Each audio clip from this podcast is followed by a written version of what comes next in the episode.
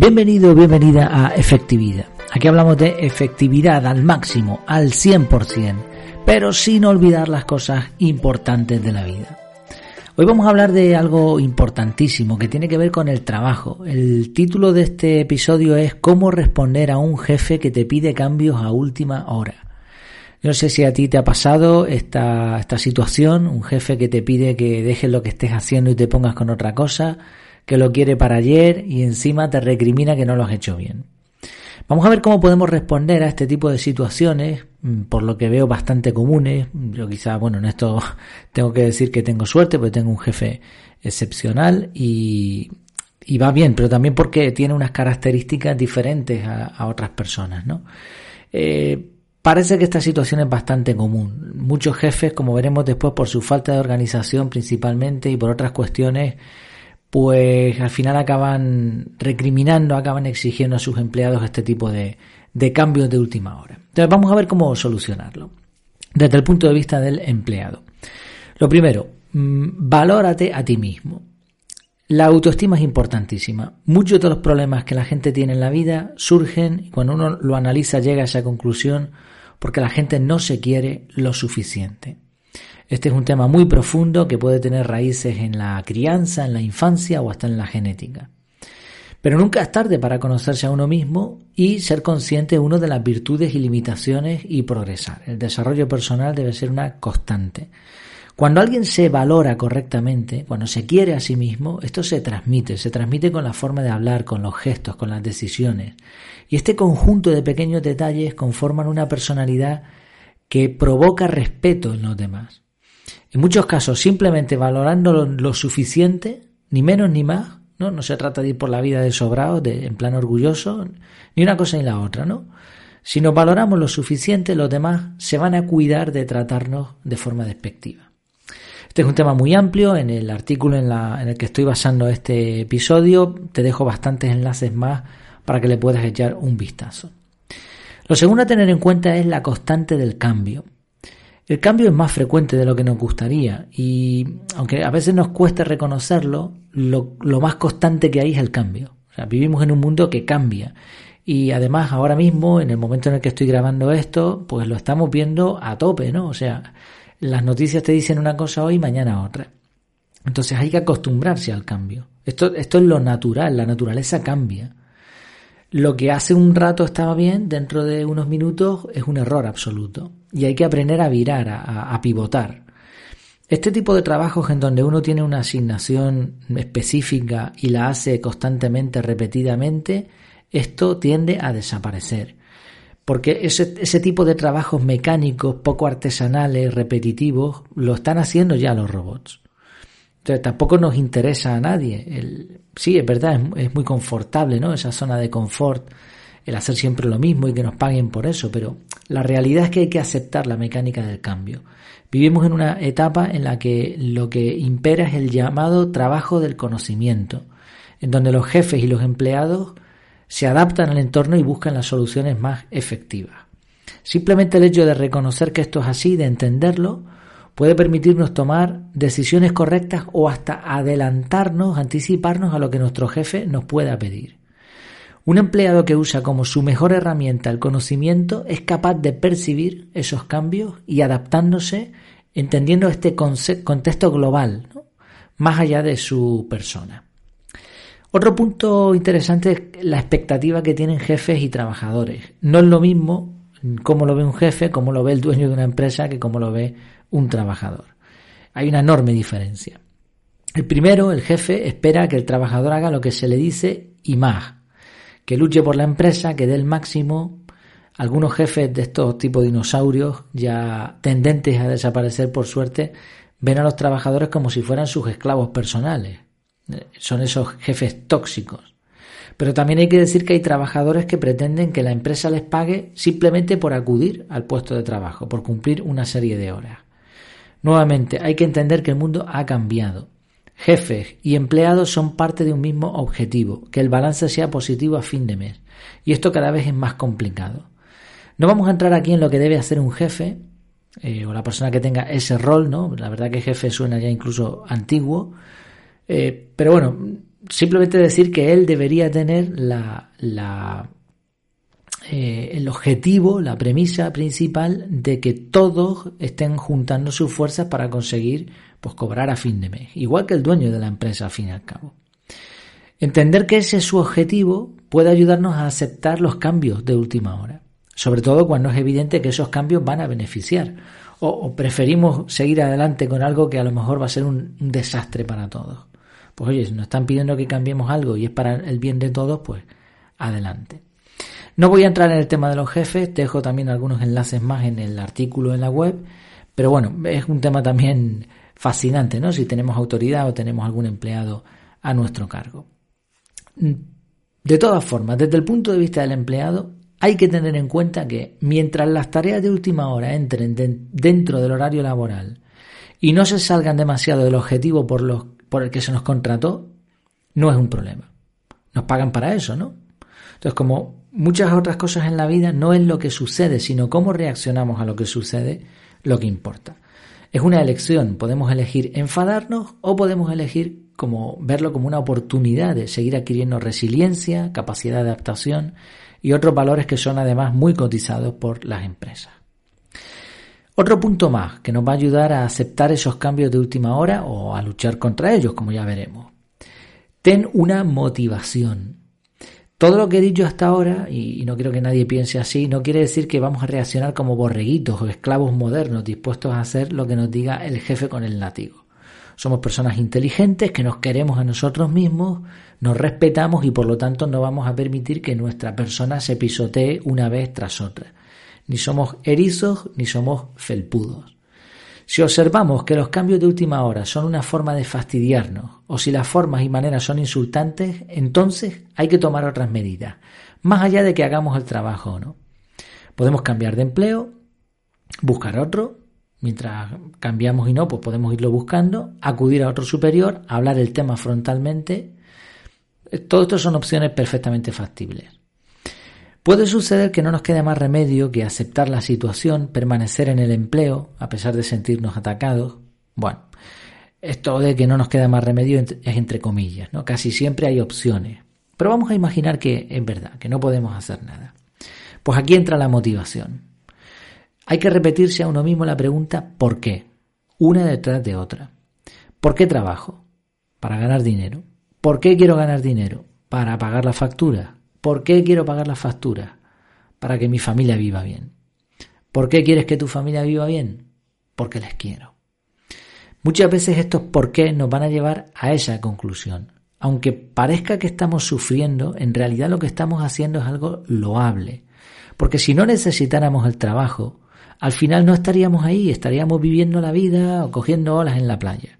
Pero no, vamos a trabajar, la mayoría de los que trabajamos, porque o bien nos gusta mucho lo que hacemos, o bien necesitamos el dinero para vivir una vida digna. Entonces, recordar esta motivación cuando salimos por la mañana nos puede ayudar a aguantar. Al mismo tiempo, otra idea interesante es que eh, no debemos permitir que el mal carácter, el estrés y los agobios de nuestros superiores, del jefe, se trasladen a nosotros. Él tendrá sus problemas y nosotros los nuestros. Una cosa es atender algo de forma urgente y hasta soportar un trato poco adecuado y otra es, peor todavía, imitar lo que no nos gusta.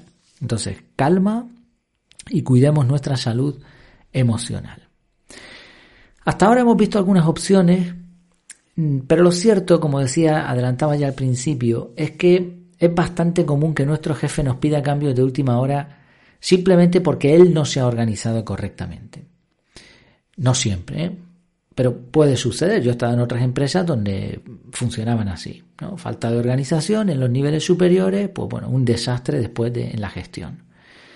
Así que ahora este, esta persona, jefe superior, lo que sea, nos pide que rompamos nuestro flujo de trabajo porque él se ha despistado porque no ha tenido una visión organizativa o razones parecidas. Y esto, sobre todo si tú eres una persona organizada, te va a doler. ¿Cómo reaccionemos? ¿Cómo, debemos reaccionar en estos casos?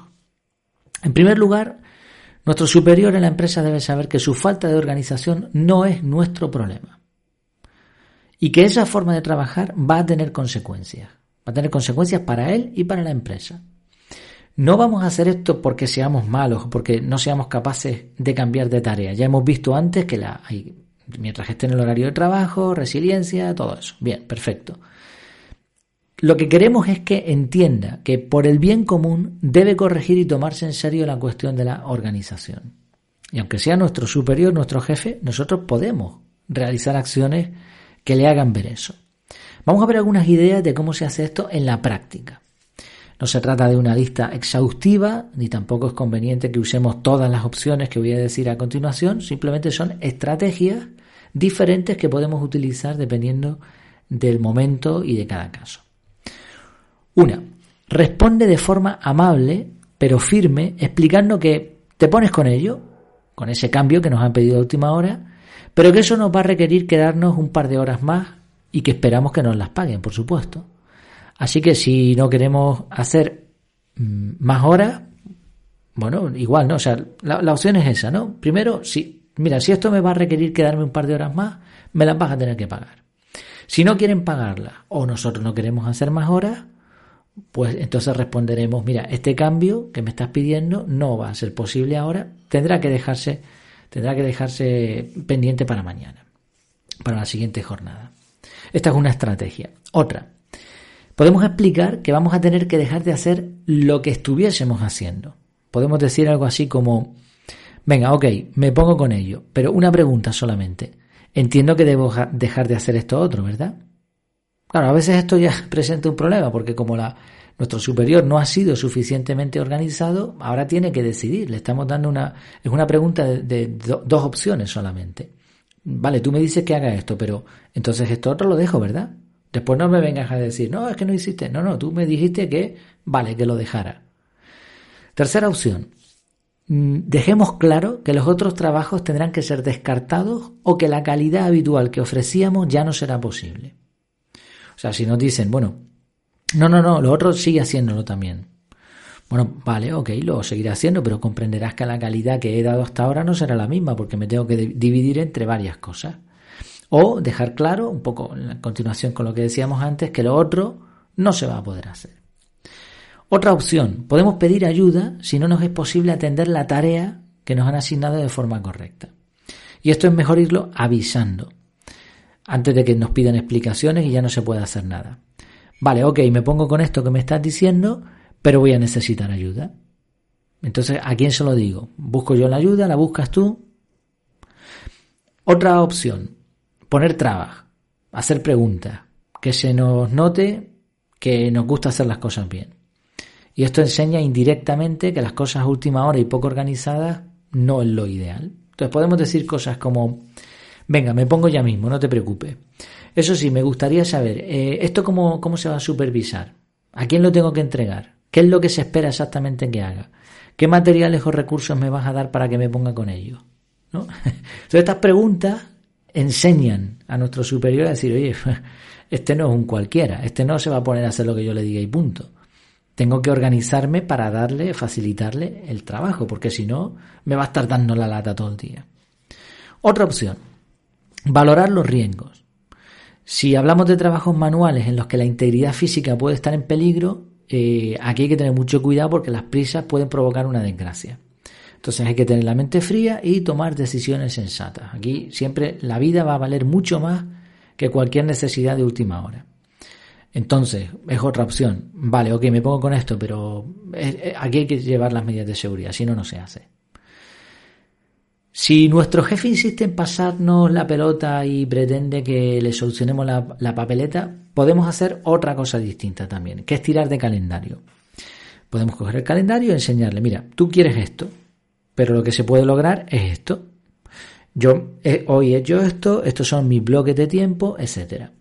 Y de esta forma, cuando se lo demostramos con papel o en formato digital, pues la persona va a ser consciente de que esos cambios a última hora es que no son factibles o no son la mejor opción.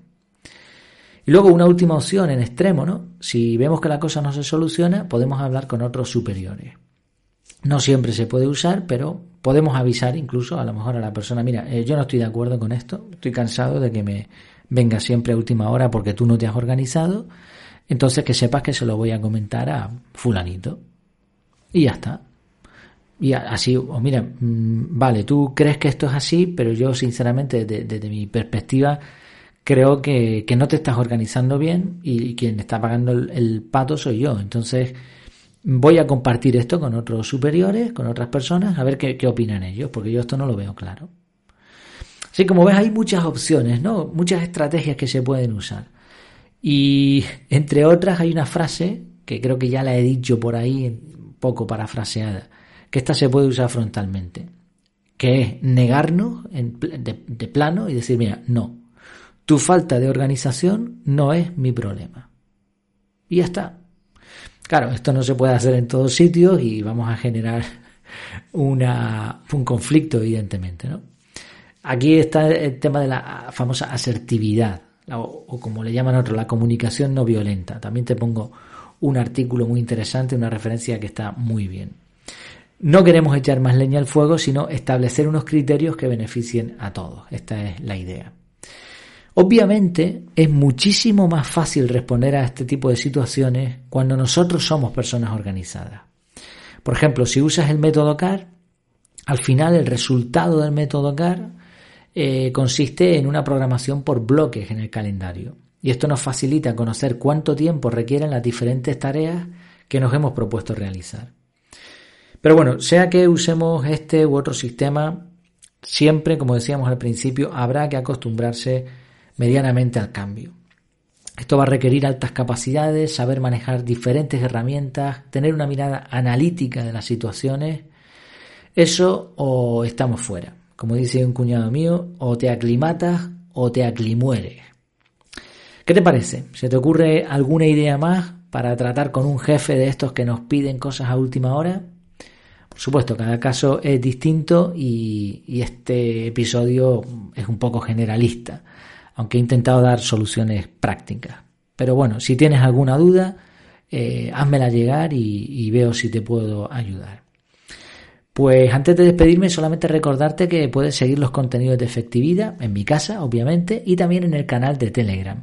Eh, puedes buscar, si tienes Telegram, puedes buscar directamente efectividad y te va a salir. Además, te van a salir dos cosas: te va a salir el canal y el grupo. El canal es simplemente un método de suscripción en donde yo voy a compartir los últimos artículos, podcasts, etcétera. Pero el grupo es un grupo donde nos comunicamos un montón de personas, hay ya 120, 125 me parece que son actualmente. Hay bastantes referentes en diferentes temáticas, personas que saben mucho en sus campos, en sus materias, y ahí nos, podemos ayudar, ¿no? Nos estamos ayudando unos a otros cuando surgen dudas, compartiendo cómo lo estamos haciendo, etcétera. Pásate por ahí y únete que está libre, así que no hay, no hay ningún problema. Pues nos vemos a la próxima. Mientras tanto, que lo pases muy bien.